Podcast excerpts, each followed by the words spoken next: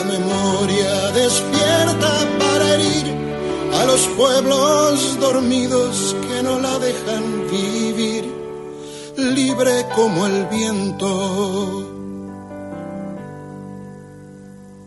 Los desaparecidos que se buscan. Qué lindo escucharlo ¿eh? y escuchar eh, también un montón de, de voces, de testimonios que construyen y reconstruyen y hacen que la memoria se forje, se refuerce. Eh, sobre los 40 años, en este caso, un nuevo aniversario, y cuando se dan números redondos es como que parece más importante, pero no es así. Todos los años es un buen momento, todo el año es en algún momento buen momento para hablar con ellos. Vamos a estar hablando con excombatiente de Malvinas y también alguien muy vinculado, porque somos todos futboleros, al fútbol profesional, exjugador eh, de fútbol profesional, Luis Escobedo. Hola Luis, ¿cómo estás? Muy buenas tardes. Te saluda Carolina y Dani aquí en la red. ¿Qué tal? ¿Cómo les va? Es un gusto poder hablar con ustedes. Bueno, el gusto, el gusto es nuestro. Luis, eh, 40 años. ¿Son pocos, son mucho? ¿Cuál es la, el primer, la primera imagen que se te viene a la memoria cuando yo te digo esto, 40 años de Malvinas? Mira, es, como por dijiste, los números redondos por ahí no sé qué causan algo, ¿no? Pero hoy este, eh, lo que causa algo más especial es lo que está sucediendo con Ucrania y Rusia, donde todo el mundo se sorprende por lo que están viendo, por lo que está pasando y y nosotros eso ya lo vivimos.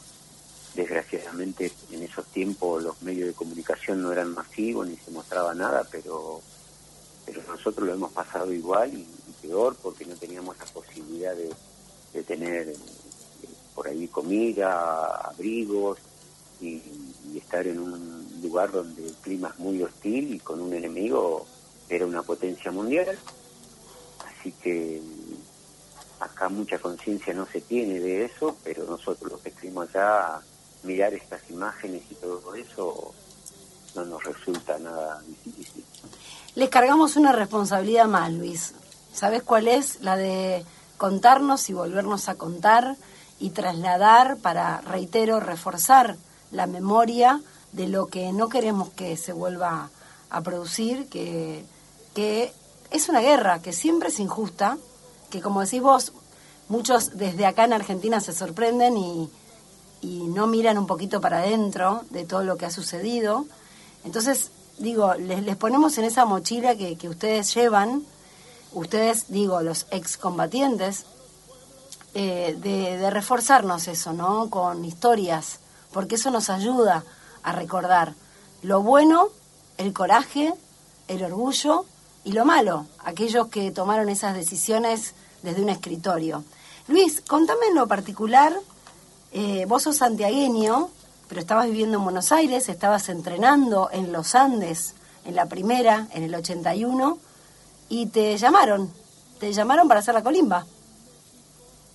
Sí, es así, me, estaba, ya estaba con el plantel de primera, en el 81, hacíamos la pareja de central ahí en este equipo con José Tiburcio Cerrizuela, subcampeón del mundo. Mira vos.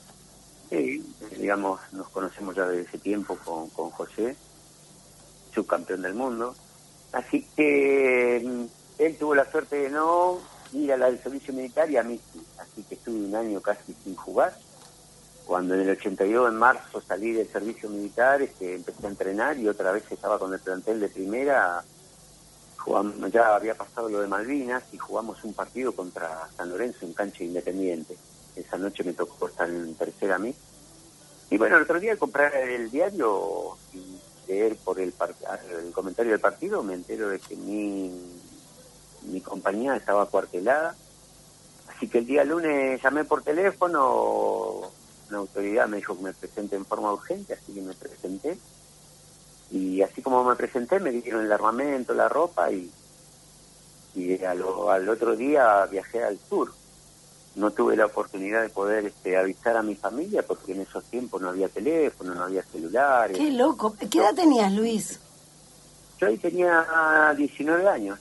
Con 18 había hecho el servicio militar, pero eran 19 años, no esos 19 de hoy, donde nosotros con la tecnología y todo eso, un chico de 19 años hoy tiene otra mentalidad. La nuestra no era más que jugar al fútbol o ir a la escuela y, y nada más. Luis, ¿qué tal Daniel? Te saluda, ¿cómo estás? ¿Qué tal Daniel? ¿Cómo te va? Muy bien, tengo un montón de cosas para preguntarte, pero algunas en particular. Quiero saber si posteriormente a la guerra volviste alguna vez a Malvinas. Sí, tuve, tuve la posibilidad de volver en el 2012. Eh, ¿Cómo fue esa experiencia?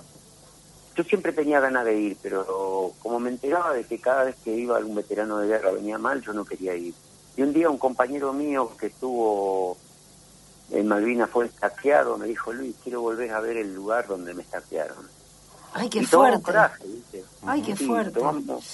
Tomamos, coraje los dos, eh, Darío Bleriano de, de, Necochea, y bueno, viajamos. Eh, la verdad que a mí me cambió muchísimo, me cambió muchísimo la... Sí, fui en el 2012. No, pero digo, ¿pudiste entrar en contacto con la gente de allá? Sí, sí, sí, sí, es más, nos hicieron reportaje el diario de allá de Malvinas, pero charlar mucho no, porque son muy reacios eh, a, los argentinos. Pero sí pude, digamos, ir a los lugares eh, donde se combatió, donde estuve y todo eso, y la verdad que la perspectiva me cambió totalmente. A Yo pensé que las distancias, las distancias eran muy grandes, que lo que ocurrió, no, no, lo que yo recordaba no, no, no era para nada lo que en realidad fue cuando volví. La verdad que las distancias eran cortas, las cosas que pasaron fueron a corta distancia. Eh, yo no podía creer cómo en un clima tan hostil, en un terreno tan hostil, pibes de 18 y 19 años pudimos aguantar tanto tiempo una guerra en ese lugar. La locura. Eh, hablando de, la edad que tenían y de los pibes, vos hablabas que el año anterior habías hecho la colimba, digo, eh, uno, por lo que lee, por lo que escucha, por lo que puede saber de la historia, eh, fueron sin con cero preparación, ¿no? Se sabía manejar un arma, se sabía... ¿Qué, ¿qué sabían hacer? Me refiero como soldados, ¿no? Espera, te agrego una, preguntita a propósito de lo que te está preguntando Dani para que hagas la descripción. La secuencia fue, vos estabas practicando en los Andes, en Buenos Aires, tu familia en Santiago del Estero, te llamaron, no le pudiste avisar, llegaste y ahí, ¿qué pasó antes de la guerra? ¿Te pusieron cuánto tiempo a manejar un arma?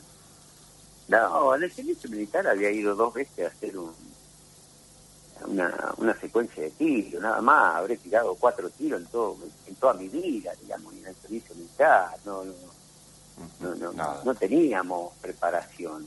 Imagínate que con nosotros fueron chicos que habían estado, que habían entrado a la colimba hace un mes, un mes y medio, ni siquiera sabían agarrar un arma. ¿Qué idea pueden tener de una guerra que, que requiere también estrategia? y aparte pelear contra un imperio que sí estaba preparado Por para eso, la guerra. Chico, que... Exactamente. Luis, te quiero hacer una pregunta que a lo mejor es fuerte, si querés la contestar, si no, no.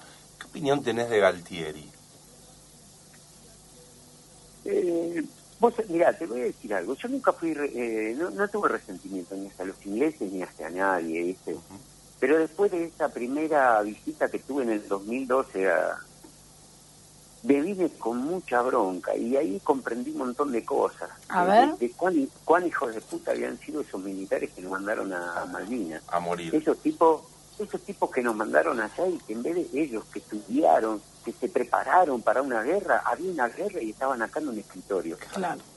¿Me entendés? Entonces, eso es lo que yo no comprendí y lo por lo cual vine medio medio traumado de esa primera visita. Por esto que vos decías, que porque visitaste y viste con ojos más de adulto, que en realidad eran unos niños en ese momento cuando fueron, que las distancias, claro, yo mientras vos describías eh, cuál fue tu visión cuando fuiste de visita ya de más grande, le pasa a todos, cuando somos chicos, vamos a una escuela y después volvemos a visitarla de más grande, decís, ah, no era tan grande la escuela. Claro, las dimensiones son otras. Mirá la comparación que te hago, nada que ver.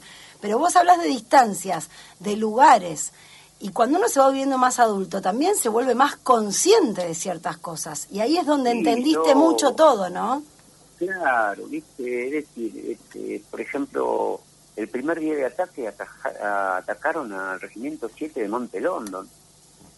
Y vos decís, este, ¿cómo puede ser que, que, haya habido solamente un regimiento en ese lugar cuando había muchos soldados un poco más atrás? ¿Por qué no fuimos más? Es decir, un montón de cosas que pudieron haber ocurrido, que ocurrieron, eh, y, uno no, no, no las comprende. Eh, Luis, vos decís, yendo un poquito esto que, que hablabas recién con Daniela, de ir sin ninguna estrategia y sin estrategas que les puedan al menos armar algo. Ustedes llegaron ahí y como que ni siquiera había estrategia, más allá de que no había recursos, esto está claro, ¿no? No había vestimenta, no había armamento, a comparación de lo que había enfrente del imperio. Eh, además, no había una estrategia, no había nada. No había nada, eso, eso es lo que yo te quería decir, que, que cómo puede ser que no haya habido una estrategia, no haya habido nada con respecto a enfrentar a un poderío tan grande y en una guerra. Imagínate que nosotros, más allá de eso, por ahí no nos llegaba la comida. Yo que estaba ahí en la entrada de la ciudad, ¿te imaginas estos pibes que estaban adelante en primera línea? ¿Qué fue lo más terrible que pasaste y lo más lindo que te pasó en un momento tan trágico como es estar en una guerra? No, lindo no, no. ¿La amistad, tal vez? No sé, yo para rescatar algo, no, nada. No, lo que a mí me ayudó mucho para después, para llevarlo al fútbol, es decir, que, que y ahí vos tenés que estudiarte lo que vos hagas también tiene que, estar un compañero al lado tuyo y que si no este, entre todos te unís y, lográs una unión no podés lograr un objetivo eso me llevó a, a, traerlo acá al fútbol pero se ven todas las miserias humanas. El de tener el de tener frío el de no dormir el de tener miedo porque yo tuve miedo todos tuvimos miedo, terror. Luis, vos hablabas, vos hablabas recién del tema de, lo que te pasó con el paso del tiempo y quería rescatar una frase de Eric Hartmann. Eric Hartmann fue el principal, uno de los principales pilotos de caza alemán durante la Segunda Guerra que decía, la guerra es un lugar donde jóvenes que no se conocen ni se odian, se matan por la decisión, la decisión de viejos que se conocen y se odian pero no se matan. Es cierto. Tal cual. Tal cual. No hay mejor este, descripción de eso. No hay nada mejor que, esa descripción, donde chicos que fuimos, la verdad que, esos 632 eh, mm, que quedaron allá son nuestros estandartes y la verdad que son muertes de gente que, que no que no estuvo ahí, de gente que no estuvo allá. Terrible. Terrible. lo que Todo lo que decís es terrible, es doloroso, nos deja sin palabras, pero reitero, nos ayuda a seguir construyendo la memoria, que no va a quedar en el pasado. Va a seguir presente por ustedes y por nosotros, por todos. Y desgraciadamente te tengo que decir que queda presente cada 2 de abril y porque nosotros, los veteranos, por ahí tenemos que andar luchando, pero no, no puede ser que en Argentina solamente el 2 de abril nuestra clase política no enseña en las escuelas, no no no aprovechan eh, el que somos somos este historia viviente. Exacto. Yo te, yo te puedo contar 10 millones de cosas, pero va a haber otro muchacho que va a decir, no, él está mintiendo porque pasó esto. Entonces, las historias nuestras van a ser verdaderas. No, no, no tienen que esperar a que esto dentro de 20 años lo tengan que enseñar a alguien que no estuvo en la guerra, lo cuente en un libro. Luis, eh, y Luis, ¿dónde estabas vos, eh, eh, volviendo a, tu historia puntual, dónde estabas vos allí y cuántos días estuviste? ¿Cuál era tu rol? ¿Cómo? Yo estuve en Puerto, yo estuve en Puerto Argentino. Nosotros, la compañía mía era la que tirábamos los cables, viste, como si fuera en la Segunda Guerra Mundial, los rollos de cables. Sí. De un teléfono al otro teléfono para que se puedan comunicar las líneas. Esa era mi función. ¿Cuántos días estuviste? Yo estuve desde el 15 de abril y estuve prisionero desde el 14 hasta el 20 de junio. Fui el último grupo en salir de la isla, porque estuvimos en un campo de concentración en, así en las cercanías del aeropuerto, donde no teníamos comida, no teníamos nada y estábamos a la intemperie. Eso te iba a decir, ¿y cómo los trataron? Porque decís que hasta que fuiste de visita no tenías resentimiento. No, el resentimiento que, que llegó es el resentimiento hacia nuestros militares.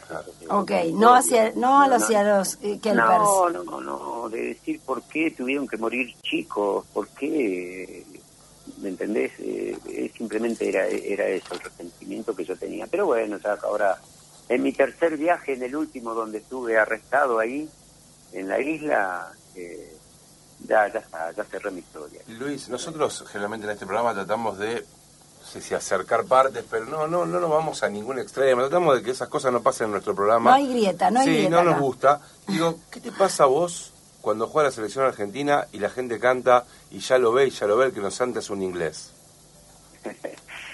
Yo soy de, de- de- del palo del fútbol. Sí. Eh, yo siempre digo que un partido de fútbol no es la guerra. Exacto. Eh, pero hay un poco de resentimiento de la gente. Eh, yo, gracias, por suerte no, no, no, no lo tengo hacia los ingleses. Es más, yo estuve buscando a ver si estaba la posibilidad de jugar con una selección de fútbol de combatientes ingleses, porque yo bueno. pude formar la selección argentina de veteranos de guerra, de fútbol.